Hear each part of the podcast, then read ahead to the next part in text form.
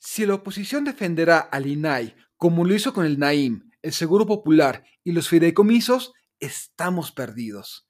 ¿Qué hacer? Realpolitik 101. Comentario político rápido, fresco y de coyuntura con Fernando Duorak.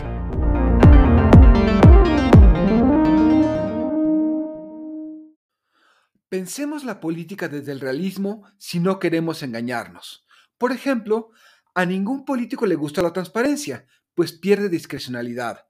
Nadie se da voluntariamente un balazo en el pie. Derechos como el acceso a la información son resultado de presión ciudadana, cediendo a los políticos lo mínimo necesario. Si fuera por ellos, simularán. Ningún derecho es definitivo. Si no lo ejercemos, lo perdemos.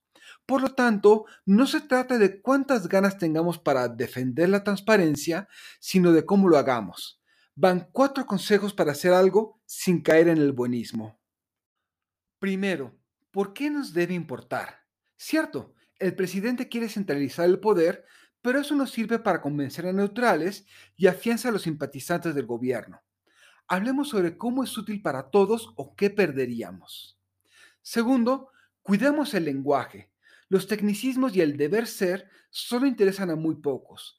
Si no queremos ser desacreditados por hablar desde el privilegio, seamos claros y evitemos la condescendencia. Divulguemos. Tercero, autocrítica. El sistema colapsó ante un discurso moral. No avanzaremos sin entender el enojo. Reconozcamos errores, omisiones y excesos. Cuarto, ¿y la alternativa? Es imposible restaurar lo que había antes de 2018, pero se puede aprender de los errores y apostar por mejoras. La lucha no es por tener razón, sino por ganar la imaginación. Juntos nos metimos en este caos y nadie nos salvará. No sirven las buenas intenciones si no aprendemos a pensar lo público. Seamos ciudadanos. Soy Fernando Duorak y esto es Realpolitik 101. Hasta la próxima. Sigue a Fernando Duorak en Twitter y en Facebook. Visita fernandoduorak.com para más información y análisis político.